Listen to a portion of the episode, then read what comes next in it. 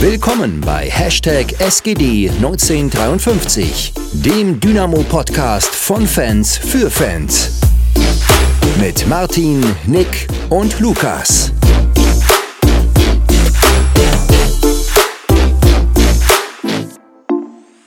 So, da sind wir wieder. Ähm, mit einer ungewohnten Stimme am Anfang, würde ich sagen. Martin ist heute nicht dabei. Martin ist in Wien, glaube ich, wenn ich mich richtig erinnere. Zumindest ist er im Urlaub, im wohlverdienten Urlaub. Ähm, deshalb sind wir nur zu zweit heute, Nick und ich. Ähm, so wie letzte Woche. Auch nur zu zweit, aber ich glaube, jetzt gerade in der Ferienzeit ist das vertretbar und wir machen das ja nur nebenbei. Deshalb ist das kein Problem. Nichtsdestotrotz haben wir, glaube ich, ein ähm, sehr erfolgreiches Wochenende hinter uns. Wir stehen auf Platz zwei in der Tabelle. Ich weiß jetzt nicht, zweite Liga ist, glaube ich, auch komplett rum nach heute. Also deshalb Platz zwei kann uns keiner mehr nehmen. Ähm, also ich weiß nicht, wie es dir geht, Nick. Ich war so am Schwitzen gestern nach dem Spiel. Es ging ja so hin und her und alles und oh, es war kein, war irgendwie geil zum Angucken, aber im gleichen Zeitpunkt auch nicht. Also, boah, ich war, war so fertig nach dem Spiel und so durchgeschwitzt, das war, war abnormal. ja, das ist, kann ich, kann ich sehr, sehr gut nachvollziehen. Also, ich fand das, ich glaube, es trifft es ganz gut. Irgendwie als Fan war das Spiel schon, hatte schon was extrem Besonderes. Andererseits war es auch irgendwie echt anstrengend zu gucken, ähm, weil es eben so hektisch war, so intensiv, so chaotisch über das ganze Spiel eigentlich. Ähm, und ich habe auch mit, äh, wir hatten eine Geburtstagsfeier und wir haben auch zusammen mit einigen anderen äh, Leuten geguckt, auch mit äh, zwei Jungs, die bei Dynamo selbst spielen in der Jugend. Und das war natürlich nochmal doppelt emotional, was äh, ja, was einfach den Abend insgesamt nochmal abgerundet hat, war, war sehr besonders auf jeden Fall. Und natürlich dann am Ende mit einem guten Ergebnis für uns und damit alles gut. Ja, ich fand vor allem, man, wir haben ja nach 35 Minuten 1-0 geführt, aber trotzdem hat dieses Tor nicht dazu beigetragen, dass sich die Gemüter da irgendwie so ein bisschen abgekühlt hätten oder so bei mir, weil ja, das Tor war einfach so früh, es war, es war irgendwie so trotzdem noch, als würde es 0-0 stehen. Ich meine, wenn du dann noch 90 Minuten eine 1-0-Führung über die Bühne bringen musst, ist halt auch nicht so easy, ne? Aber ich kann ja noch eine lustige Story erzählen, die auf Twitter wir es gesehen haben. Ähm, ich habe mich so gefreut, dass ich gleich meine ganzen Brombeeren und äh, Blaubeeren übrigens, keine Himbeeren, auf mein T-Shirt gekippt habe. ja, blaues, ein weißes T-Shirt ist jetzt blau. Ähm, aber das ging ja so schnell und aber es hat irgendwie so emotional nichts gebracht, fand ich. Ja, das stimmt, das stimmt. Das war bei mir auch so, dass du halt, du bist irgendwie da so reingestolpert und hast gemerkt, so, oh, jetzt fühlen wir doch schon. Aber dann ging es halt genauso weiter wie, also es ging wie nur ganz normales Spiel und äh, hat dann am Ende natürlich aber trotzdem also am Ende hat es uns natürlich trotzdem was geholfen, weil du eben diese, diese Back, diesen Backup hattest, aber irgendwie hat sich das von der, von dem, von der Spielanlage her dann nicht so krass geändert. Das war wirklich, dass du die ganze Zeit in der Emotion drin warst und die ganze Zeit mitfiebern musstest, weil es eben so spannend war. Mhm. Aber man muss natürlich auch mal noch, bevor wir jetzt hier tiefer in die Analyse reingehen, ähm, hervorheben, was das gestern für eine Stimmung war da im ähm, Ostseestadion. Äh, abgesehen jetzt mal von der ganzen Corona-Thematik, die natürlich immer noch ähm, im Raum steht, also was ich so gelesen habe und alles, war das absolute Werbung äh, für den Ostfußball, sage ich mal, was, was die beiden Mannschaften da abgeliefert haben. Jetzt, ich will nicht sagen, vielleicht qualitativ äh, das sauberste Spiel, was wir je gesehen haben von Dynamo, aber ich glaube emotional und auch auf, im Seit auf Seiten von Stadion äh, Atmosphäre, was Rostock da abgeliefert hat, oder dann gegen Ende die 1100, die man dann gehört hat, äh, ziemlich laut. Ja, das war, war einfach wieder, wieder Balsam mal wieder für die Seele, für die Fußballseele. Ja, absolut. Kann ich auch nur zustimmen. Also das war, ich, ich weiß jetzt gar nicht, gerade nicht im Kopf, wie viele da im Stadion waren oder wie viel Prozent Auslassung ah, 15.000 oder so. Ist das, ist das, aber wie viel passen in Rostock rein insgesamt? Boah, da Okay. 25 so grob. Ja, Plus minus okay. 5000.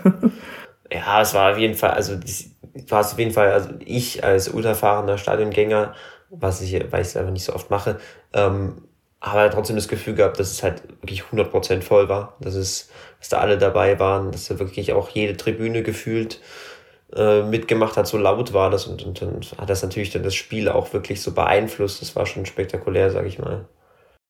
Hm.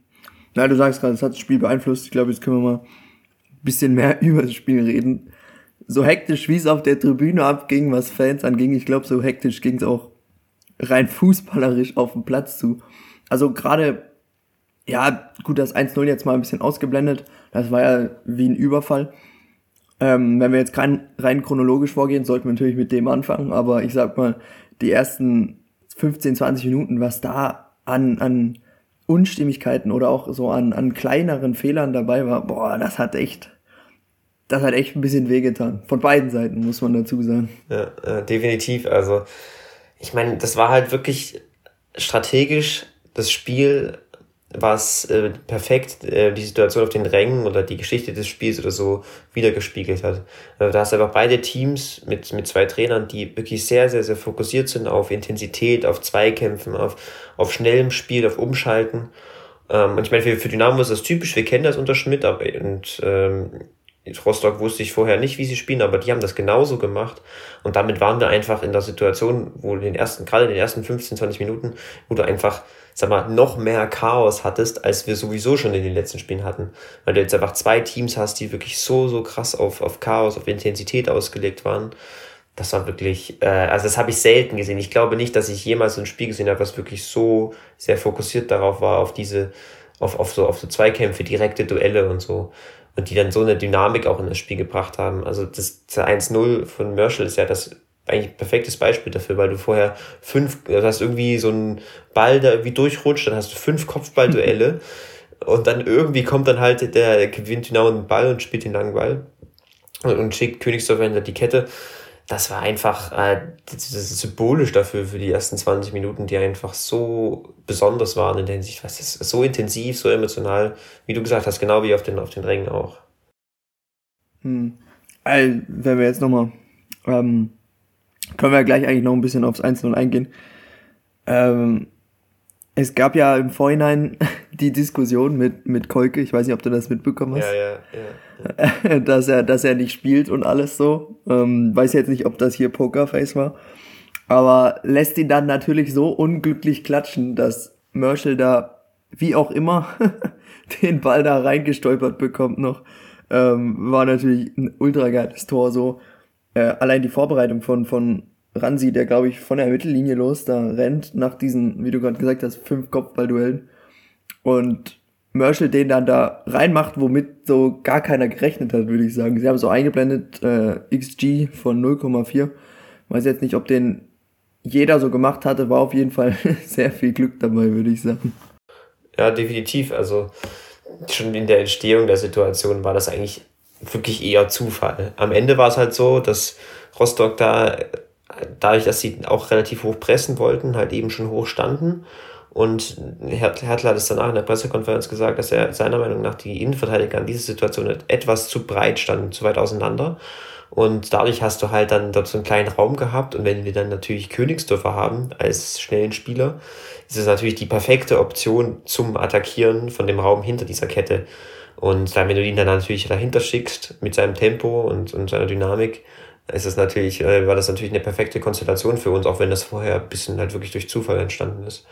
Und dann habe ich mir eigentlich gedacht, dass, dass Ramsey sich ein bisschen zu weit hat nach außen drängen lassen, beziehungsweise der Rostocker Innenverteidiger das ganz gut gemacht hat mit dem Zurücklaufen.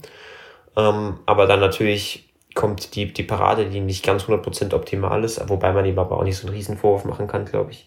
Und dann ist es einfach, glaube ich, eine Willenssache, was, was Schmidt auch gesagt hatte danach. Ähm, wenn du dort, also es gibt auch einige Spieler, die dort halt nicht 100% reingehen. Aber so haben wir dann halt mit dem Willen und dem Glück dann schon mal einen guten Start in das Spiel. Hm. Ja, ich glaube, wir hatten auch in der Hinsicht Glück, dass es am einen oder anderen schlechteren Tag äh, der Videobeweis uns das Tor vielleicht noch zurückgenommen hätte wegen irgendeiner Hand äh, da, äh, die im Spiel war war ja nicht irgendwie für mich ganz ersichtlich, ob das da jetzt wirklich so, sei es jetzt Absicht oder nicht, ich, ein Tor mit Hand ist ja, wird ja heutzutage abgepfiffen. Ähm, Deshalb glaube ich, hatten wir da in der Hinsicht auch nochmal, äh, glaube ich, Glück, dass der Videoschiedsrichter da einen, einen guten Tag hatte. Ja, ich, ich hatte auch kurz gedacht, dass das Handspiel ist. Also das sah für mich auf den ersten Moment, wo man dann die Wiederholung gesehen hat, so aus. Aber dann, wenn du wirklich nochmal genauer drauf geschaut hast, hast du halt keine klare Szene gehabt oder keine, kein klares Bild, mhm. wo du beweisen kannst, dass das mit der Hand war. Und damit ist es natürlich dann auch die richtige Entscheidung, sich äh, dann das Tor so zu geben, wie es gegeben wurde. Und ich meine, ja, ich, ich meine, ich habe jetzt die Bundesliga nicht so immens verfolgt, aber wenn man mal über den Videobeweis generell nachdenkt, finde ich, dass er bisher, gerade wenn ich mir jetzt die Spiele von Dynamo angucke in der zweiten Liga, ähm, dass es bisher alles relativ gut lief, fand ich. Ja, die Saison auf jeden Fall. Ja. Dass der Videobeweis aber nicht zwingend Beweise braucht, wissen wir als Dynamo-Fan, glaube ich, auch. Ich weiß, es war, glaube ich, Fürth, äh, wo wir da mal einen Elfmeter nicht bekommen haben. Aber ähm, ja, ich glaube, da sind wir auch äh, dran vorbei. Jetzt stehen wir auf Platz zwei und freuen uns.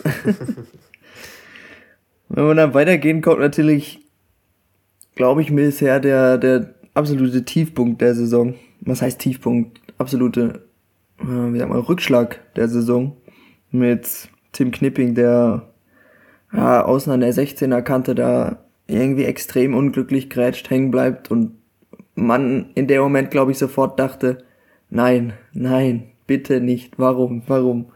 Ähm, Im Endeffekt können wir sagen, Kreuzbandriss, Innenbandriss, glaube ich auch noch, oder irgendwie so. Also es sind, glaube ich, mehrere Sachen gerissen. Irgendwas auch noch am Meniskus. Also ich würde sagen, Saison aus für unseren bisher besten oder solidesten Spieler der Saison.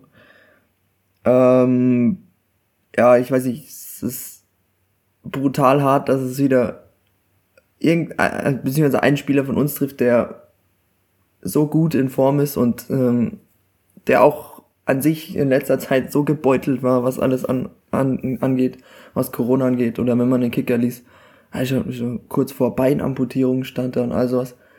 Oh, und reißt sich jetzt das Kreuzband und oh, es tut, es tut in der Fanseele einfach weh, das, diese Nachricht zu hören, auch wenn man es irgendwie wusste. Ja, definitiv. Also ich habe schon bei den Bildern gedacht, also dass es eigentlich noch schlimmer wird, dass er irgendwie alles, dass bei ihm irgendwie alles kaputt ist oder so im Knie. Weil das war wirklich brutal und auch unglaublich bitter in dieser Situation.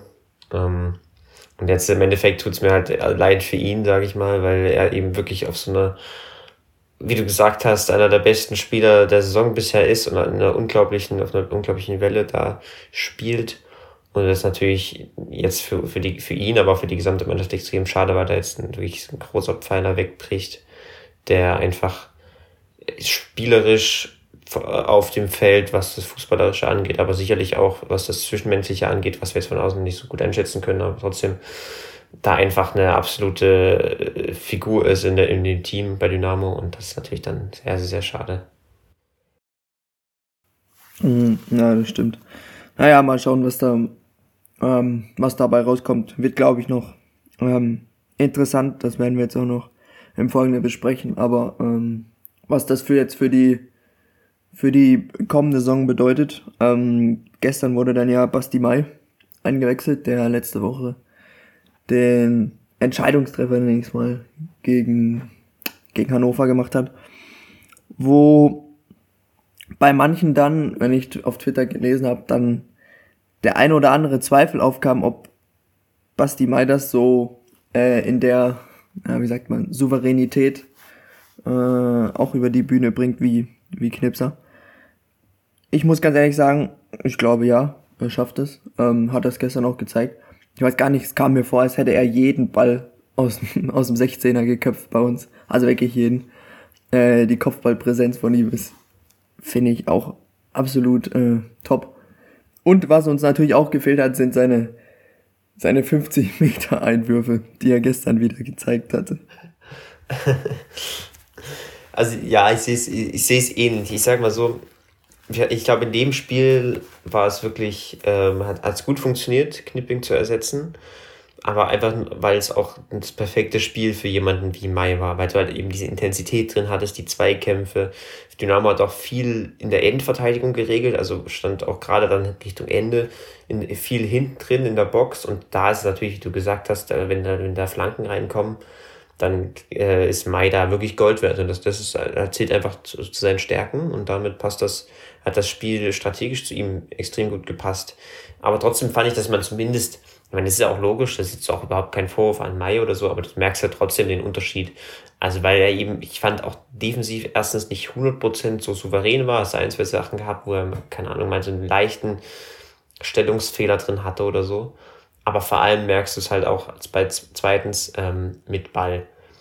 Ich meine, Knipping hat einen wirklich guten linken Fuß und das öffnet einfach nochmal ganz andere Passwege, wenn er als linker Innenverteidiger spielt. Und da Mai sowieso nicht so extrem variantenreich ist im Vergleich, ähm, wenn man sich den Spielaufbau anguckt, ist er dann, ja, wird auch, wird gerade, wenn er dann auf links spielt, nochmal deutlich, dass er halt dass es das, dass es das Team schon etwas limitiert in dem, im, im Spiel mit dem Ball, im Spielaufbau, wenn du in tiefen Zonen dich gegen ein hohes Pressing durchspielen musst. Deswegen fand ich, dass man das schon gemerkt hat, den Unterschied. Insgesamt war seine Leistung, aber wie du gesagt hast, definitiv total okay. Ähm, das, da kann man, glaube ich, nichts dagegen sagen. In dem Spiel hat es wirklich, äh, hat, hat er auch schon eine gute Leistung gezeigt insgesamt. Ja, wird sich zeigen, wie sich das äh, mal langfristig jetzt entwickelt. Da ja, ich schätze nicht damit, dass Knipping diese Saison nochmal zurückkommt. Ähm, auch wenn es jetzt, sag ich mal, ein Profiverein ist, der andere Möglichkeiten hat, wie jetzt, wenn sich eine Privatperson das Kreuzband reißt. Ähm, wird interessant, was, was, was sich jetzt auf der äh, linken Innenverteidigerposition tut. Auch wenn man dran denkt, dass wir letzte Saison ja mit Dreierkette gespielt haben, was ich glaube, dass wir das jetzt definitiv nicht mehr tun werden, auch wenn wir jetzt die ersten vier Spiele in fünf Spiele mit einer Viererkette gespielt haben, glaube ich, wird das auf jeden Fall so äh, beibehalten. Denn ich glaube auch, wir haben keinen einzigen Linksfuß mehr, kann das sein? Als Innenverteidiger? Ja, genau, das ist das Ding. Ähm, und das ist, das ist auch der Grund, warum ich das so sehe, wie auch die ein, wie ein, zwei Menschen, die wir auf Twitter, die uns auf Twitter geschrieben haben, ähm, dass es eben insofern ein sehr, sehr, sehr schmerzhafter Ausfall ist, weil Knipping der sowieso spielerisch stark ist, aber vor allem, weil er eben der einzige Linksfuß ist. Und das wird oft, wie gesagt, unterschätzt, dass du eben, wenn du den, wenn du auf der linken Seite einen linken Fuß hast, öffnet das einfach ganz, ganz andere Passwinkel, Passwege auf den Außenverteidiger in den Halbraum, ähm, die, den du, äh, die du als Rechtsfuß oft nicht hast. Und gerade wenn da jemand spielt wie Mai oder so.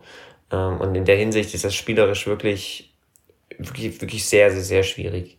Ähm, ich glaube auch, ja, das, das ist langfristig, wenn wir gegen, wenn, wenn dann Mai spielt beispielsweise, dass, dass auch er da individuell Probleme bekommen könnte, weil er eben insgesamt, wenn er zum Beispiel hoch verteidigen muss, wenn er mit dem Ball spielen muss, da noch äh, was Defizite hat. Aber nichtsdestotrotz, ich glaube, rein personell oder nominell ist Knimping schon ersetzbar weil wir eben einfach oft in, dieser, in, diesen, in dieser Position, auch wenn es nicht 100% perfekt passt, aber wir haben trotzdem genug Spieler. Also du hast, wie gesagt, du hast Mai, auch wenn da, ja, auch wenn er halt eben nur Innenverteidiger Nummer 4 ist, aber das ist auch total okay. Wir haben aber Elas, der, der dann bald zurückkommt und der da, finde ich, auch auf links durch seine Beweglichkeit und Aufbaustärke ganz gut reinpasst. Aber wir haben auch Akoto, der das spielen könnte. Und damit denke ich da, dass wir da trotzdem ganz gut aufgestellt sind. Weil im Endeffekt muss man auch sagen, solche Verletzungen passieren. Das ist einfach der Sport. Ist zwar extrem schade, aber als Team muss es irgendwie auffangen und dafür ist der Kader gut genug aufgestellt, dass wir da, dass ich da zuversichtlich bin, dass wir das hinbekommen. Hm, Glaube ich auch. Ja, du hast auch gerade angesprochen mit Elas, der jetzt ja. Ähm, ich meine, mir hat mir jemand geantwortet, ich habe gerade einen Namen nicht im Kopf, dass Elas ähm, startklar ist, also wieder voll fit. Das wäre natürlich dann im optimalen, zum optimalen Zeitpunkt, so rum. Aber ich meine auch, dass wir ähm, da hinten, gerade auch jetzt mit der Verpflichtung von oh jetzt Gior Belize, ähm, nochmal einen Ticken flexibler geworden sind. Denn im Notfall kann man immer noch, auch wenn es jetzt, sag ich mal, nicht die optimale Lösung ist, wieder äh, einen Chris Löwe hinterziehen und dann äh, auf Dreierkette umstellen. Ich weiß jetzt nicht, wie, wie du das siehst, aber ich glaube, im, im absoluten Notfall wäre das immer noch möglich. Und ich meine, das Transferfenster hat noch bis äh, eine Woche oder irgendwie so offen. Also wenn man sich da entscheiden wollen würde, nochmal was zu tun, wäre das, glaube ich, auch noch möglich. Ich glaube nicht, dass es dann zu einer Festverpflichtung kommen würde, sondern eher zu einer Laie. Aber ich glaube, die Option hat der Verein auch noch und da sitzen dann die Profis, die wissen schon, was sie tun müssen. ja, also die Möglichkeit wäre definitiv da, auch wenn ich, also ich persönlich den Bedarf nicht sehe, aber wenn man das so betrachtet und wenn man gerade dann auch die ganzen Informationen zu der Verletzung, zu der Dauer, wie lange er ausfallen wird und so weiß, dann kann man das sicherlich da noch besser bewerten als wir hier von außen. Grundsätzlich würde ich aber auch, finde ich auch so eine Option mit Dreierkette und Löwe als linker Halbverteidiger auch nicht so extrem schlecht. Also äh, wenn wir das, wir haben das schon manchmal jetzt so gespielt, wenn wir so eine leichte Asymmetrie drin hatten und Löwe etwas zentraler geblieben ist, etwas zurückgeschobener. Und insgesamt, da hast du schon richtig gesagt, wir sind flexibler geworden und ähm, haben einen großen Kader und damit sehe ich da eigentlich äh, durchaus noch gute Möglichkeiten, wie wir das, wie wir das kompensieren können. Individuell, klar, nochmal, kannst du es nicht. Knipping wahrscheinlich ja, einer der besten Spieler dieses Jahr, diese Saison, gerade in der Verteidigung. Ähm, aber insgesamt, gesamttaktisch und mannschaftlich ist es einfach so und das kriegt man dann bestimmt hin. Da bin ich zuversichtlich. Da zeigt sich auch nochmal, wie wichtig die Verpflichtung von, vom Sollbauer war.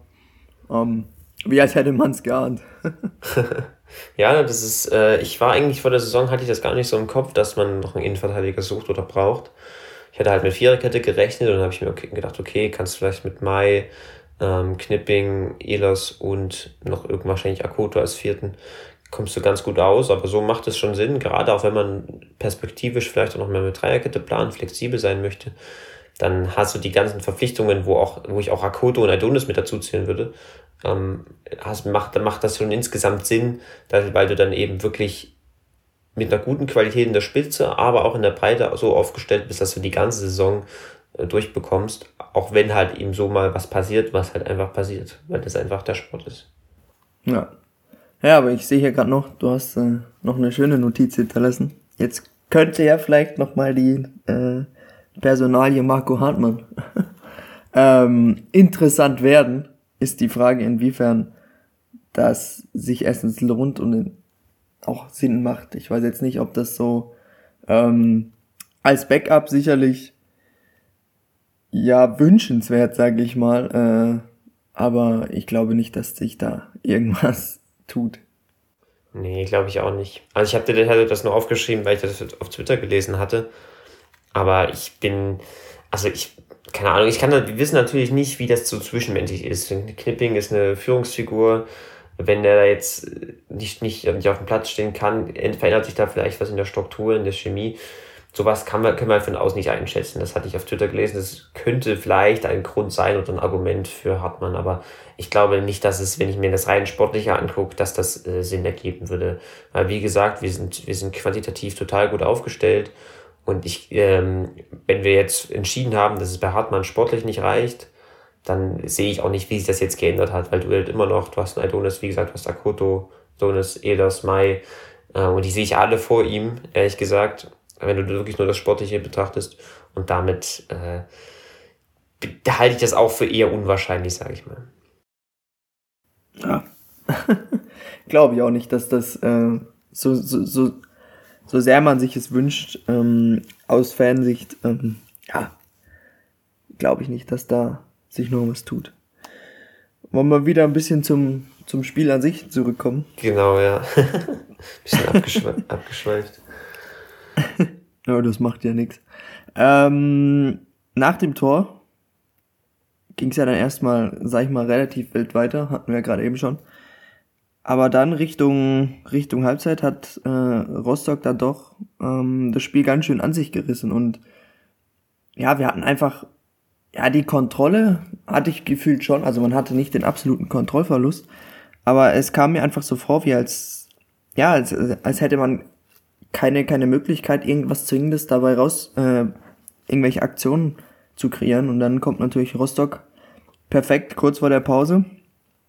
Ähm, ja, zum Ausgleich. Was ich so ein bisschen dann im, äh, in der ersten Halbzeit an, angedeutet hatte.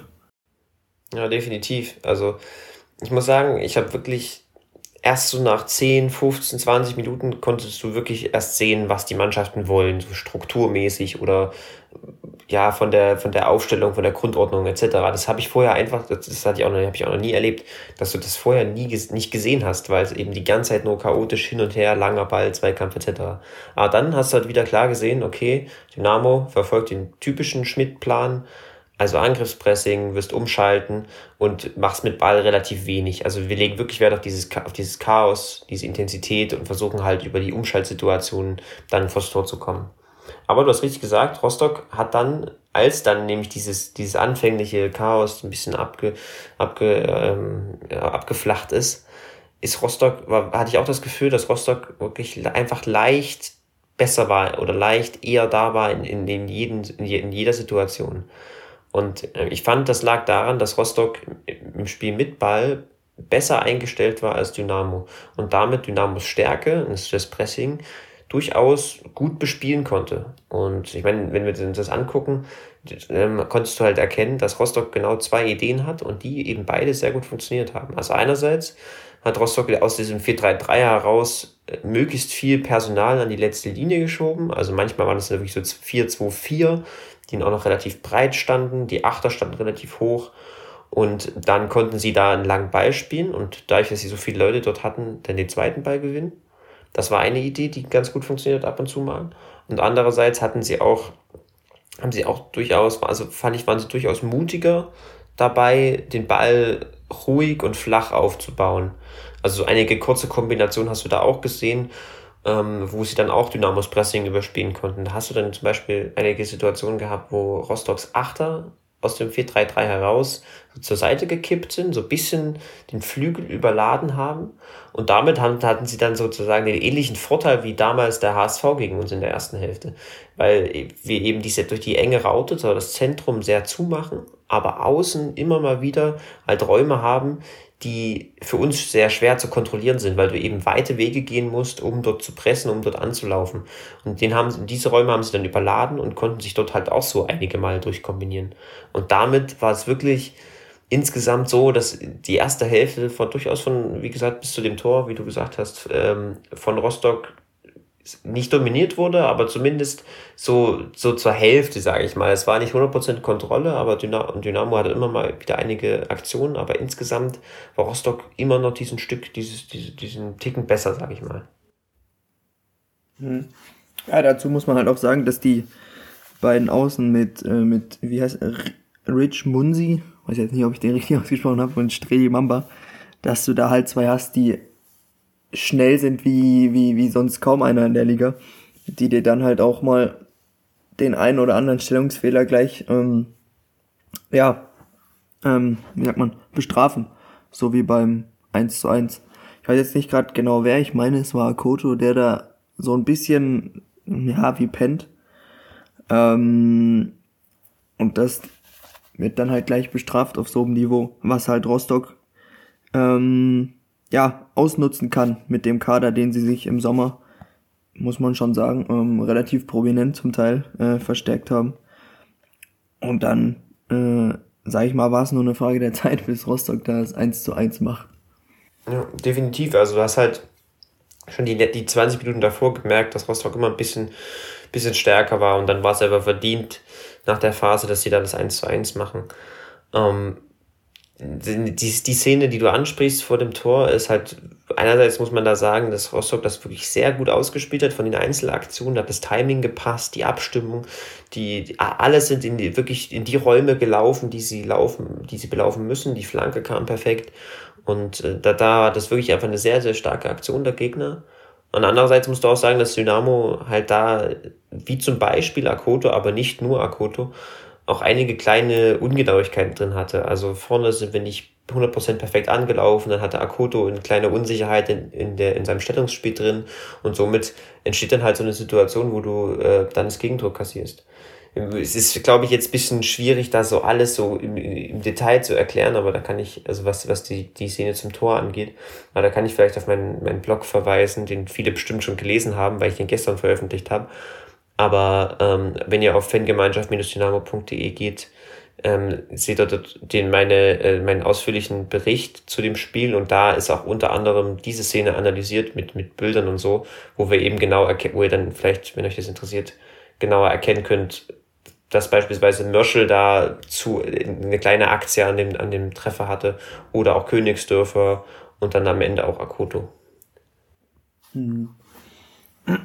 Ja, ähm, wenn wir dann in Halbzeit 2 gehen, Mörschel wurde ausgewechselt, Panna kam. Ähm, ich weiß jetzt nicht, inwiefern das äh, positionsgetreu oder ungetreu der Wechsel war. Da kannst du wahrscheinlich mehr sagen, wie sich das dann verändert hat. Ähm, aber äh, im Allgemeinen kann man sagen, ich glaube, unsere Bank ist dieses Jahr unsere absolut stärkste Waffe, die wir haben, neben dem Mannschafts Mannschaftsgeist. Mannschaftsgeist, Bäh, komisches Wort. ja. Das ist, äh, denke ich, auch das, was am Endeffekt dann das Spiel entschieden hat. Also du hast in der ersten Halbzeit warst du wirklich eine schwierige Phase drin gehabt, wo du Probleme hattest, wo Rostock auch gut und gerne zwei Tore hätte schießen können. Ähm, und wir einfach, es hat auch jemand auf Twitter, SGD0453 hat es auch geschrieben, dass wir, dass Dynamo da durchaus halt einfach hätte ruhiger agieren müssen, gerade im Spiel mit Ball. Und dann findet, also nach, nach dieser Phase ist es aber trotzdem so, dass Schmidt in der Halbzeit gute Umstellungen findet, gute Anpassungen, die gar nicht so riesig sein müssen, aber eben so effizient und nicht so effektiv sind, dass sie dann am Ende erfolgreich sind. Und so, das, das ist das, was du ansprichst. Ähm, du hast einerseits natürlich die Wechsel mit die, also erst mit Panna und dann mit, mit Husi und dann so eine leichte Umstellung im Pressing die uns einfach deutlich mehr Kontrolle bieten, deutlich mehr äh, Ballgewinne in hohen Zonen und damit auch deutlich mehr Konter, die dann wiederum Pana perfekt ausspielen kann, weil wir, das haben wir auch schon, wenn ich zwei oder dreimal gesagt, weil er da einfach der, der perfekte Spieler ist, der die, weil die Tiefenläufe gut anbieten kann, weil er total dynamisch ist, weil er immer ins Eins gegen Eins geht und damit einfach perfekt zu diesem, in diese Situation reinpasst. Wenn der Gegner halt etwas aufrückt und du dann kontern willst, da ist er einfach der perfekte Spieler dafür. Und das hast du dann halt auch gesehen in der zweiten Hälfte, wo Dynamo dann deutlich, deutlich besser wurde. Hm. Aber ich muss ja auch, wenn du, wenn du Gegner bist von Dynamo und zur Halbzeit dann bei so einem äh, intensiven Spiel dann kommt ein Flachodimos rein, der in meinen Augen wirklich was so Technik und Qualität der Ballbehandlung und alles angeht, wirklich einer der, der besten Dynamos ist, die ich in den letzten Jahren gesehen habe. Also was der mit dem Ball machen kann, allein schon, es gibt ja viele, die, ich sag mal so, so tun, als würden sie es können und dann, wenn es drauf ankommt, immer ein bisschen, ja, ein bisschen unbeholfen aussieht. Aber bei Panna, der weiß genau im Kopf, was er machen will und macht das dann immer. Und wenn du dann so ein intensives Spiel hast und ein Panagiotis Vlachodimos kommt äh, erst zur Halbzeit rein und kann sozusagen 45 Minuten sich komplett auspowern. Ja, da hast du gegen jeden Gegner, äh, sage ich mal, einen extremen Vorteil, weil so eine Qualität hat halt, naja, in der zweiten Liga haben das die wenigsten. Definitiv.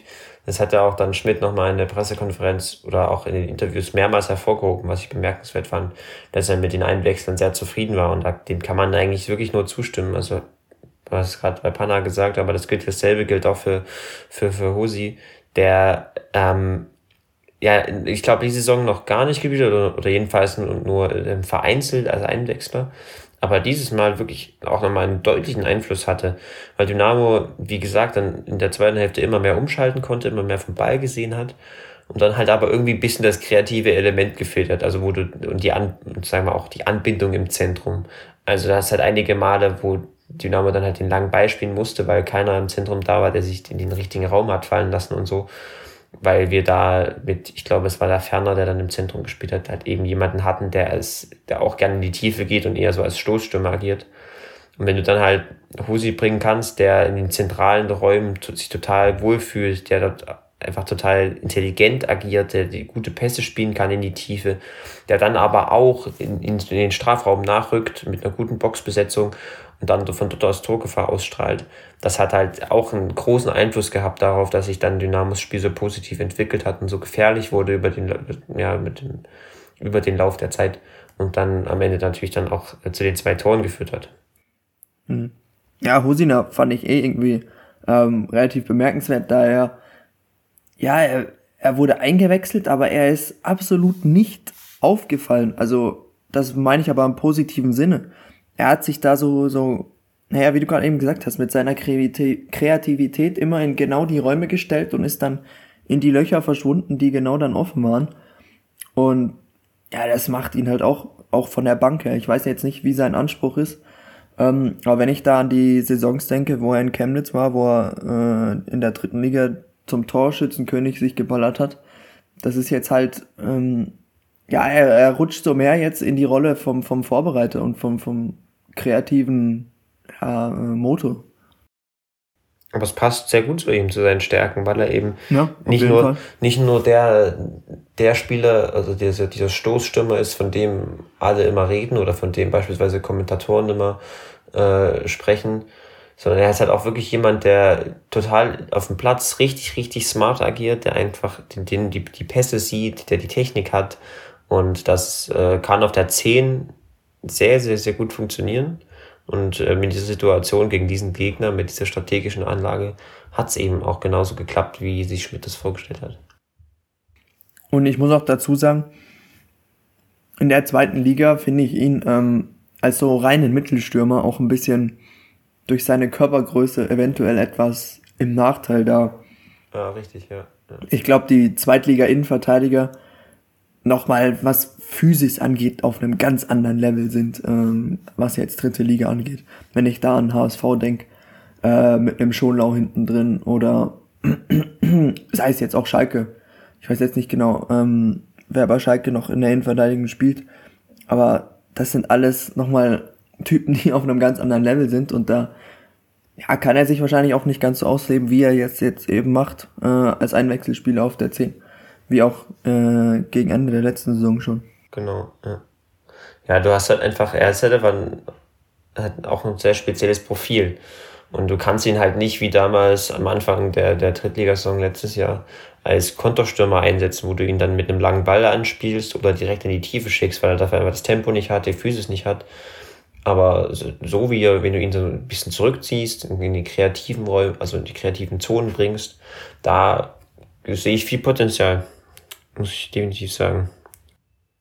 Ah, und wenn wir dann noch ein bisschen weiter nach vorne gehen, fiel dann so ein bisschen, ja, schon, also für, für einen neutralen Zuschauer aus dem Nichts, das 2 zu 1, auch relativ unspektakulär, will ich mal sagen, aber natürlich äh, wunderbar gemacht von vom äh, Panner, der sich da schön absetzt von seinem Gegenspieler, der so ein bisschen ja, Orientierungsschwierigkeiten hat und nicht ganz genau weiß, wo er hin muss, hin soll und dann so ein bisschen den Kontakt zu Panna verliert äh, und der dann natürlich äh, einnetzt mit dem Kopf.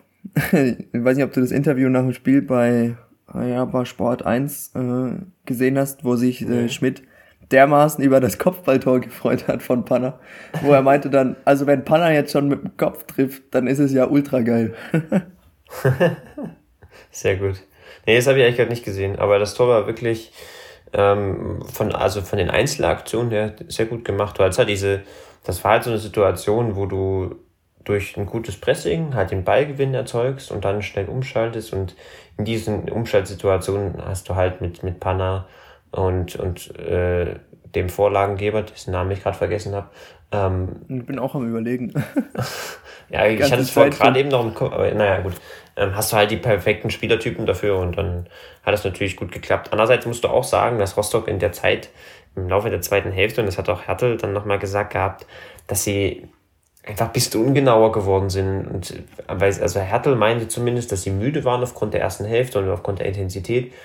Ähm, ich hatte den Eindruck eigentlich nicht, aber ja, das kann man auch schwer einschätzen warum, an welch, an, an, also aufgrund von welchen Gründen das am Ende jetzt so gelaufen ist, wie es gelaufen ist. Aber am Ende sind sie halt einfach immer so ein bisschen, ist denen Intensität verloren gegangen oder sind sie im Passspiel ungenauer geworden. Ich glaube, so eine Situation wäre in der ersten Hälfte beispielsweise nicht entstanden, weil sie sich dort eben durch und raus kombiniert hätten. Ähm, und daher hast du halt auch da, das hat dann natürlich den Dynamo perfekt in die Karten gespielt, sage ich mal. Also da Ferner hat es vorbereitet. Ah ja, ja, gut. Hat reingeflankt. Ja. Also, trotz dessen er kein Tor gemacht hat, hat er auch wieder ein absolut wahnsinniges Spiel abgeliefert. Ist auch wieder der Spieler mit den meistgelaufenen Kilometern an diesem äh, Wochenende. ich glaube fast 13 Kilometer oder so ist er gerannt. Also absolut verrückt, was der für ein Programm abspult. Bin ich echt gespannt, wie er das durchzieht. Und dann, sieben Minuten später, äh, fällt das 3-1 durch Julius Kade. Durch so ein, ja, ich will schon sagen, ein Zufallstor, ähm, den er dann natürlich perfekt da an den Pfosten setzt und reingeht. Ähm, das war, glaube ich, für Rostock so der absolute ähm, Stimmungskiller und auch, ja, absolute äh, Tiefpunkt vom Spiel. Da hast du dann gemerkt, dass ab dem Zeitpunkt dann, ja, die Puste raus war und wirklich kaum noch was ging. Ja, definitiv. Also das Tor ist, ja, ist schon richtig. Es fällt auch irgendwie so ein bisschen auch eine Situation, die jetzt nicht so extrem rausgespielt war oder so, oder nicht besonders äh, war in ihrer Entstehung, aber halt trotzdem wieder ein Zeugnis auch davon war, dass Dynamo immer noch die Intensität hochhalten konnte, was Rostock eben nicht geschafft hat. Und danach hat es Dynamo gut runtergespielt. Also man hat sich erst so zurückgezogen und dann am Ende einfach den Strafraum richtig, richtig gut verteidigt. Was positiv ähm, hervorzuheben ist, gerade die Viererkette, die Innenverteidigung hat das stark gemacht. Und dann hatte man auch Phasen drin, wo Dynamo einfach durch einen, einen ruhigen Ballbesitz, durch, durch, durch Kontrolle, gerade in der Nachspielzeit beispielsweise, ähm, äh, eben nicht kopflos geworden ist. Und ähm, auch das fand ich positiv bemerkenswert, dass Dynamo es dann geschafft hat, das Ergebnis so zu halten, wie sie es äh, gehalten haben das hätte ich, glaube ich, habe ich auch letztes oder vorletztes Mal schon mal gesagt, das hätte ich vor einem Jahr oder so, habe ich das eher andersrum erlebt gehabt, dass da halt trotzdem immer noch so eine gewisse Hektik drin war, eine gewisse, ein gewisses Chaos. Und äh, jetzt wirkt es für mich etwas abgeklärter. Und ähm, genau das hat uns dann, glaube ich, auch äh, gut in das, in, äh, bis zum Ende des Spiels getragen. Rostock war zwar nicht mehr so extrem zwingend, weil sie sich eben auch in gerade in Kombination eben nicht mehr so genau verhalten haben, nicht mehr das perfekte Timing hatten von den, von den, von den Laufwegen und so. Aber ähm, am Ende musst du auch sagen, dass das Dynamo einfach gut gemacht hat. Von der, von der Endverteidigung, von der Boxverteidigung und vom, vom, vom tiefen Pressing her. Ja, man muss auch sagen, dass Dynamo dann aber näher am 4-1 war als äh, Hansa am 3-2. Wobei man auch erwähnen sollte, dass das 4-1 dann, glaube ich, absolut nicht dem äh, das Spiel wieder gespiegelt hat, da es da doch auf sehr Augenhöhe war und schlussendlich ähm, einfach die Effizienz äh, gesiegt hat. Ich weiß nicht, wie viele Torschüsse wir hatten, hatten aber so viele waren es nicht. Ähm, aber natürlich, wenn du dann drei Torschüsse hast und drei Stück machst, ja, dann gewinnst du halt so ein Spiel. Ja, das war dann im Endeffekt entscheidend. Ähm, ich würde auch sagen, dass es insgesamt ein ausgeglichenes Spiel war und dass wir das auch durchaus hätten verlieren können, wenn wir nicht so, wenn wir in manchen Phasen nicht so viel Glück gehabt hätten oder eben nicht so gut verteidigt hätten dann im eigenen Strafraum. Aber am Ende ist das Ergebnis trotzdem nicht unverdient und ähm, man kann sagen, dass es äh, okay ist, wie es am Ende ausgegangen ist. Und du musst halt sagen, dass, es, dass das Spiel am Samstag im Vergleich zu den, in den Wochen davor nicht ganz so überzeugend war, wie, äh, wie wir es gerne gehabt hätten oder wie wir es schon mal gezeigt haben. Und dass wir auch durchaus gerade in der Hälfte eins Probleme hatten. Aber was uns halt am Ende dann getragen hat, ist eben diese Intensität, die Mentalität, das halt auch 100% durchzuziehen. Und vor allem dann auch die, äh, zweitens, die, die Anpassungen des Trainerteams, also sowohl taktisch als auch personell. Und ich finde, das können wir nochmal als Fazit des Spiels hervorheben, dass äh, ich bei Schmidt eigentlich, ja, also ich mich an kein Spiel erinnern kann, wo ich, wo er Entscheidungen, also oder Dynamo, äh, bei Dynamo, ähm, wo er während des Spiels keine gute Lösungen auf Probleme gefunden hat. Also sein Ingame-Coaching während des Spiels Anpassungen zu treffen, ähm, die, die, die Probleme, die du als Mannschaft hast, taktisch und personell zu lösen, finde ich absolut überragend. Also das, das ist, äh, finde ich, wirklich positiv bemerkenswert, weil du, ähm, weil es Trainer gibt, die 90 Minuten lang, also die, die Mannschaft aufs Feld schicken und dann 90 Minuten lang machen lassen. Und manche sind auch damit erfolgreich, aber ähm, diese Flexibilität, gerade während des Spiels, was unglaublich schwer ist, ähm, hast du halt an dem Wochenende wieder gesehen. Und ähm, ich denke, das ist auch ein, ein großer, sagen wir mal, Erfolgsfaktor, weil du eben trotz einem, meinetwegen einem falschen Matchplan oder so, was auch manchmal total normal ist, am Ende immer noch die, die Möglichkeit hast, eben das Spiel nochmal rumzudrehen, weil du die, den Trainer hast, der dir die richtigen Lösungen an die Hand gibt. Und das ist, äh, finde ich, finde ich wirklich, muss man wirklich sagen, dass ich das, dass das richtig, richtig stark ist. Ja, wenn ich da jetzt zurückdenke an äh, die Anfänge unseres Podcasts, ähm, geht das ja in die Richtung, wo wir, wo du ähm, schon vor Kauczynski äh, Entlassung ein bisschen da sowas bemängelt hast, was jetzt genau in die Richtung geht was ähm, ja einfach die, die, das Fehlen eines Plans in, in allen Teilen eines Spiels, was dich dann halt, ähm, ja, ich sag mal, unbesiegbar macht. Klar werden wir auch nicht unbesiegbar sein, ähm, denn da warten Vereine, die hat niemand auf dem Zettel, unter anderem der Jan Regensburg, der Jan aus Regensburg, so rum. Ähm, aber natürlich ist es einfach geil zu sehen, dass äh, der Trainer einfach so einen Einfluss auf die Mannschaft hat und ähm, die Spieler das so umsetzen können in jedem Teil des Spiels, egal wie, wie, wie kaputt sie sind, wie intensiv das Spiel ist bisher. Ähm, und es macht halt einfach Spaß zuzugucken, wenn man, wenn jede Woche solche intensiven Spiele abgeliefert werden, weil es gibt nicht dieses langweilige Hin- und Hergeschiebe, fünf Minuten lang Torwart, Doppelpass, Innenverteidiger und wieder zurück. Nee, es wird immer vorne drauf gegangen und ähm, ja, ich glaube, das ist ein bisschen ähm, für die zweite Liga eine relativ neue äh, Spielweise, will ich mal sagen. Denn nicht, viel, nicht viele Mannschaften spielen das so und wenn man das kann, dann ähm, ja, kann man da glaube ich auch vorne mitmischen. Natürlich muss ich jetzt hier auch auf die Euphoriebremse treten. Äh, ich habe auch viel getwittert, immer mit der Bemerkung, dass das alles Sarkasmus ist. Also bitte nicht zu ernst nehmen. Äh, ich habe hier geschrieben zum Beispiel, dass wir ja eigentlich gegen die Magis und gegen Halle nächstes Jahr in der zweiten Liga spielen.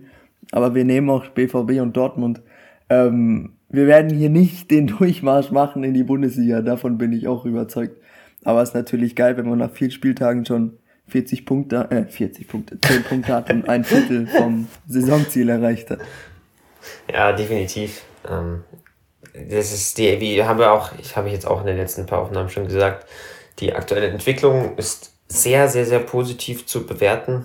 Ähm, es, wir entwickeln uns in eine komplette Richtung und ähm, setzen das, was wir uns sozusagen als, als Philosophie, als Strategie überlegt haben, auch wirklich sehr gut auf dem Platz um. Und das ist bemerkenswert. Ich würde, ich habe noch einige, also ich habe noch ein bisschen Bauchschmerzen beim Ballbesitzspiel, aber darüber reden wir gleich noch im nächsten Kapitel. Ähm, aber im Großen und Ganzen finde ich das, äh, hätte ich das nicht so erwartet und äh, denke oder also schaue positiv der Zukunft entgegen, ähm, wie sich das entwickelt in den, in den nächsten Wochen und Monaten. Da bin ich wirklich sehr gespannt drauf. Wir hatten ähm, auf Twitter mal rumgefragt, was ihr so äh, aktuell ähm, euch Gedanken macht über den Verein, da, wie Nick ja gerade eben auch schon so ein bisschen erwähnt hat, die Entwicklung ja in den letzten Wochen, Monaten, kann man ja auch schon sagen, ähm, relativ vielversprechend ist. Und ähm, da haben sich so ein paar, ja, zwei Fragen haben wir jetzt mal so als Übertopic herausgepickt. Und die erste, die ich dir gleich mal übergeben will, ähm, ist die, wird man mit dieser Spielweise langfristig erfolgreich sein? Also dieser Schmidt-Fußball, der ja sehr intensiv ist, wie wird sich der langfristig im positiven oder im negativen Sinne auf unser Spiel auswirken? Es ist wirklich eine extrem gute Frage und auch eine sehr wichtige Frage, weil das, glaube ich, auf der sportlichen Seite die entscheidendste Frage ist, die man sich stellen muss, beziehungsweise ähm, auf die man eine Antwort äh, geben muss. Ähm, da, hat, äh, da kann man sich 100% eigentlich nie sicher sein. Da hat es auch viel mit Philosophie und Überzeugung zu tun. Grundsätzlich würde ich das als Außenstehender und nicht Fachmann das einfach äh, das, das schon aber grundsätzlich positiv einschätzen. Also ich bin optimistisch äh, und sehe, sagen wir mal, viel, viele vielversprechende Aspekte und das kam jetzt, glaube ich, auch in den letzten Folgen durch, sodass ich ähm, eher zu Ja tendiere bei dieser Frage. Das Ding ist, dass wir in, in du hast es vorhin auch schon ähnlich gesagt, dass wir in drei Spielphasen von vier, die es gibt, wirklich sehr klare Ideen haben. Und das ist was, was ich total wichtig finde.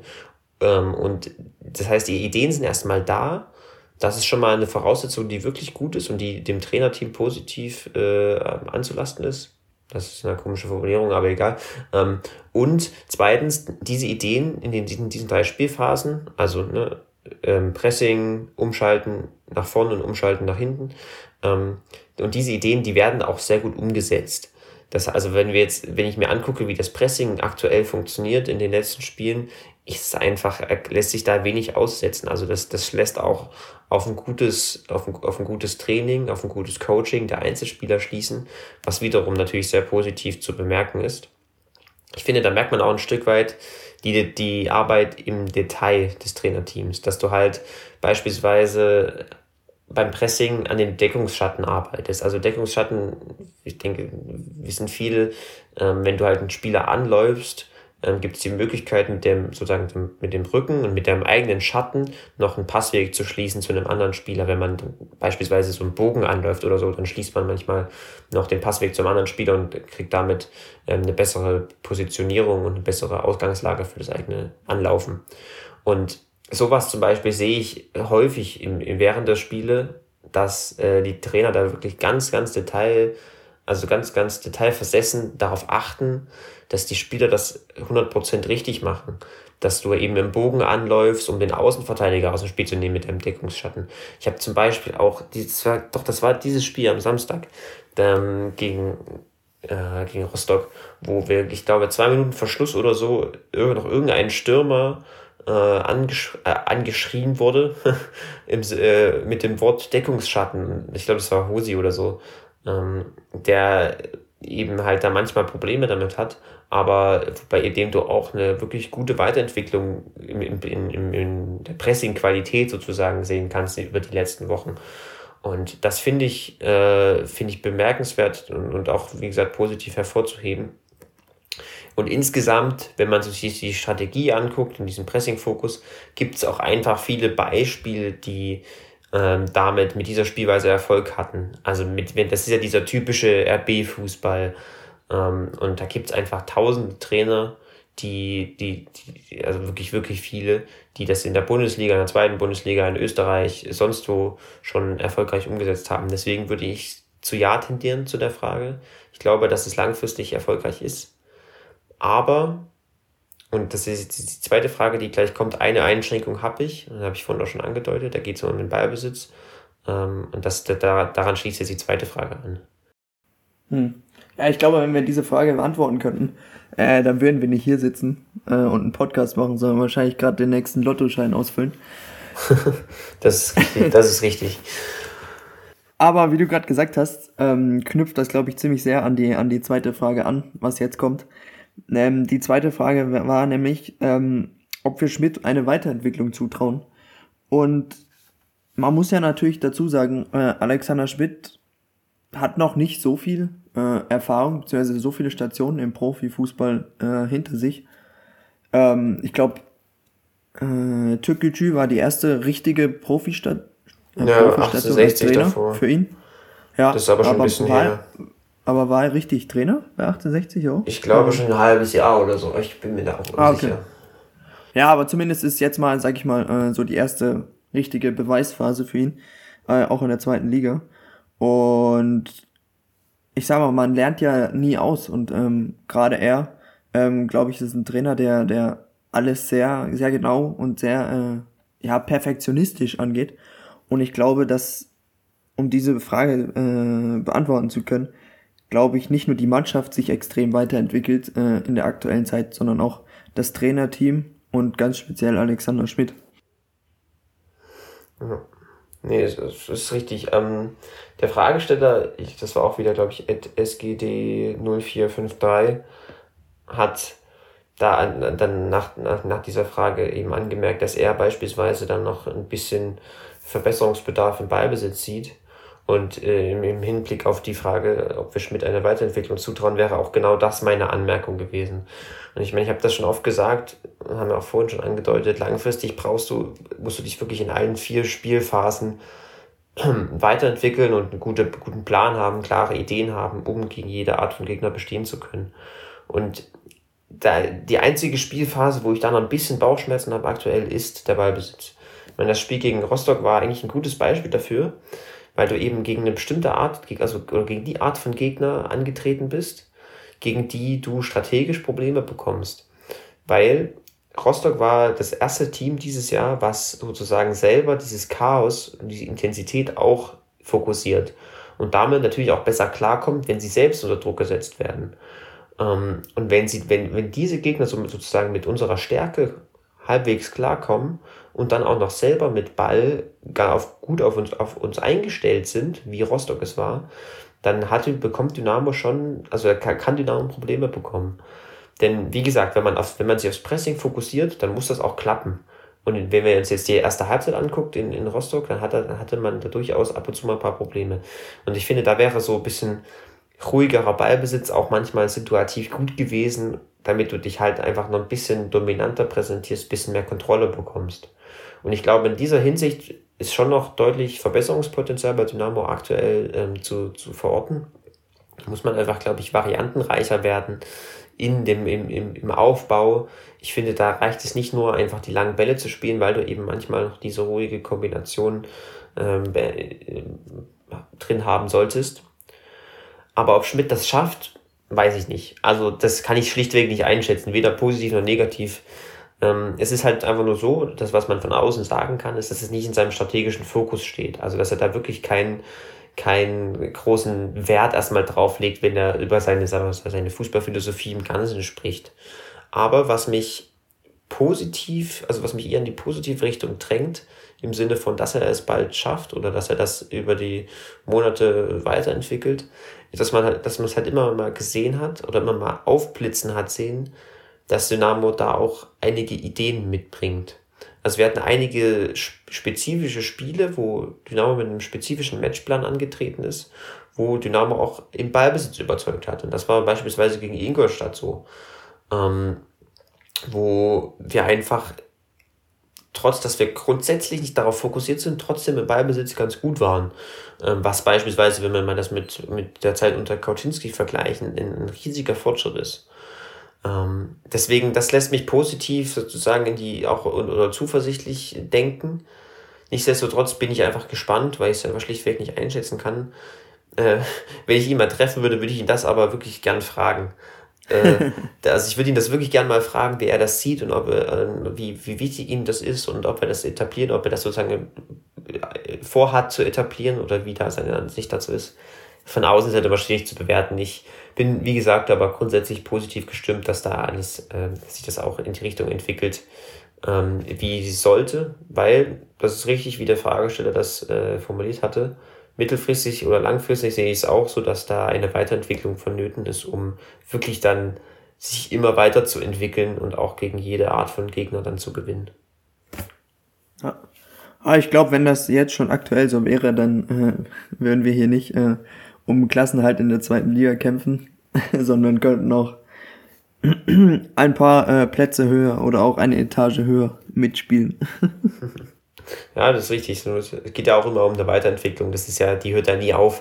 Das ist ja ein stetiger Prozess und das ist ja auch, gerade auch weil Schmidt ja erst seit, weiß nicht wie vielen Monaten da ist, das hat, braucht es natürlich auch eine gewisse Zeit. Mhm. Ja, und ich glaube, als, als Dynamo-Fan hat man äh, in den letzten Jahren selten so einen intensiven und so einen äh, attraktiven Fußball gesehen. Da macht's dann äh, aktuell einfach Spaß zuzugucken. Und man wünscht sich natürlich, dass das so weitergeht. Aber das geht natürlich eben nur weiter, wenn, wie du, Entschuldigung, muss ich gerade aufstoßen, ähm, wie du gerade eben gesagt hast, wenn man sich stetig und immer wieder weiterentwickelt und auch, ja, ich glaube aktuell ähm, können wir nur äh, an uns selber äh, scheitern. Ähm, deshalb ist, glaube ich, aktuell das Gebot der Stunde Demut und Bescheidenheit. so, dann kommt jetzt am diesem Wochenende. Danach ist, meine ich, schon wieder Länderspielpause. Ähm, mal wieder der SC Paderborn nach Dresden. War ja erst vor zwei Wochen. Zwei Wochen war es, oder? Äh, bei uns zum DFB-Pokalspiel in schöner Erinnerung.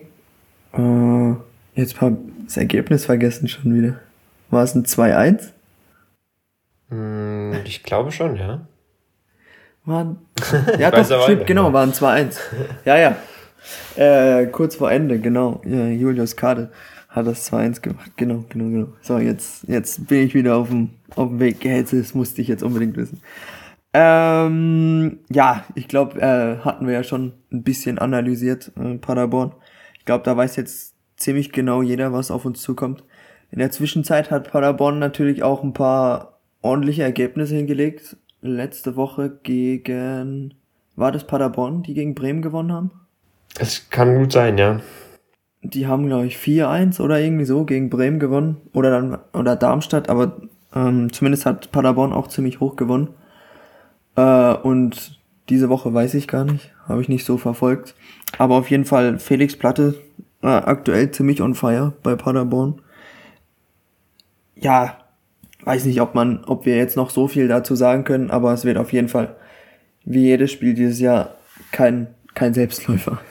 Absolut, ne, es wird ein sehr sehr schweres Spiel sogar, denke ich. Ähm, es wird ähnlich strategisch taktisch ablaufen wie im Pokal. Ähm, Im Vergleich zu Rostock aber natürlich ganz anders. Also wird auch einfach mal deutlich mehr Fußball dabei sein, sage ich mal. Ein bisschen gepflegterer Stil. Äh, ins, grundsätzlich wissen wir aber, wer da auf uns zukommt. Ne? Das ist eine sehr flexible Mannschaft, die auch verschiedene Grundordnungen beherrscht und auch innerhalb dieser Grundordnungen wirklich sehr variantenreich ist. Also ich bin ein hohes Pressing, können auch gut umschalten, aber sind auch mit Ball, also sie wirklich im kontrollierten Ballbesitz sind, auch total spannend, agieren da sehr mutig. Also wir werden wirklich sehr viel, sagen wir mal, progressive Pässe sehen, also wirklich vertikale Pässe, diagonale Pässe, die, die für sehr, sehr viele Gegner versuchen zu überspielen. Ähm, daher wird das definitiv eine sehr schwere Sache. Dynamo braucht auf jeden Fall wieder einen guten Pressingplan gegen auch verschiedene Pressingpläne, je nachdem, welche, welche Grundordnung und ähm, Paderborn spielen wird. Und wenn sich Paderborn zurückzieht, wie im Pokal, was sie dann also im Laufe des Pokalspiels gemacht haben, bräuchte Dynamo auch nochmal ein, zwei gute Ballbesitzlösungen, um da bestehen zu können. Also das wird eine, es wird uns da auch wieder alles abverlangen, denke ich. Auch in allen, in allen Phasen, in allen Aspekten des Spiels. Und daher bin ich gespannt, wie es wird. Ich sehe es mal grundsätzlich ausgeglichen und äh, bin gespannt. Es kann, denke ich, in beide Richtungen gehen. Hm. Also ich habe gerade nochmal nachgeschaut. Haben dieses Wochenende gegen, äh, gegen St. Pauli gewonnen, 3-1. Muss dazu sagen, in, in Überzahl. Ähm, aber St. Pauli ist jetzt ja äh, relativ gut unterwegs die letzten Monate. Und davor 4-1 gegen Bremen. Also war doch richtig. Haben sich da scheinbar so ein bisschen den Frust von der Serie geschossen nach, äh, nach dem DFB-Pokal aus gegen uns. Ähm, ja, wird ein interessantes Spiel, glaube ich. Wird, glaube ich, ja, ein bisschen emotionsloser will ich nicht sagen, aber sicher ein bisschen weniger Emotionen im Spiel wie gegen äh, wie im Pokal. Da es einfach nur ein, in Anführungszeichen nur äh, ein Punktspiel ist. Ähm, nichtsdestotrotz wird es natürlich wieder ein sehr intensives Spiel mit einem extrem guten Gegner. Was tippst du denn? Ähm, ich sage, Dynamo verliert das zum ersten Mal unter Schmidt und verliert dabei 2 zu 0. 2 zu 0 zu Hause. Also ich bin ja äh, immer so ein bisschen optimistisch, bleibe ich diesmal auch. Ich gehe wieder auf ein 2 zu 1, wie im Pokal. Um, ah, mal schauen. Würde mich natürlich freuen, wenn es klappt. mal schauen. Bin auch sehr gespannt. Ja. Mal schauen, wie es auch mit äh, Zuschauern aussieht. Da hat sich jetzt ja auch so ein bisschen äh, ja, ich glaube, Gesetzeslage oder irgendwie so geändert. Bin ich gerade auch nicht voll informiert. Mal schauen, wie viele da rein dürfen. Ähm, ja, wird auf jeden Fall wieder ein Hexenkessel, auch wenn es nur 16.000 oder 15.000 sind. Ähm, hast du noch was zum Abschluss? Nö, ich bin komplett zufrieden. naja, kann man ja auch sein, wenn man aktuell mit 10 Punkten auf Platz 2 steht und ungeschlagen ist. Das stimmt. da würde ich sagen, äh, wünsche ich dir und allen Zuhörern eine schöne Woche. Ähm, und wir hören uns. Ja, das können wir jetzt ja mal irgendwie schauen, da ich meine Länderspielpause ist nächste Woche und wir alle drei so ein bisschen verhindert sind, Urlaub und Ferien. Deshalb werden wir da noch informieren, ob und wie ähm, nächste Woche eine Folge kommt. Ah nee, diese ist ja noch gar keine Länderspielpause. Jetzt bin ich durcheinander. Ähm, ja, aber da werden wir schauen, ähm, ob wir eine Folge bringen oder ähm, wenn ja, wie und mit wem. Wird sicher nicht in dem Umfang und dem Ausmaß äh, sein. Aber ja, da werden wir euch äh, auf den sozialen Medien auf dem Laufenden halten. Danach geht's wieder richtig los. Genau. Ja gut, ich bin dann auch noch in Schweden. Mache eine Schweden-Rundreise für einen Monat. Da, ähm, ja, aber das kriegen wir alles hin. In diesem Sinne äh, verabschiede ich mich von dir und von euch. Beim, bedanke mich fürs Zuhören. Und wir hören uns ja beim nächsten Mal wieder. Di, di, di, di, di. Na, na, na, na, na. Mo, mo, mo, mo, mo. Forza Dynamo.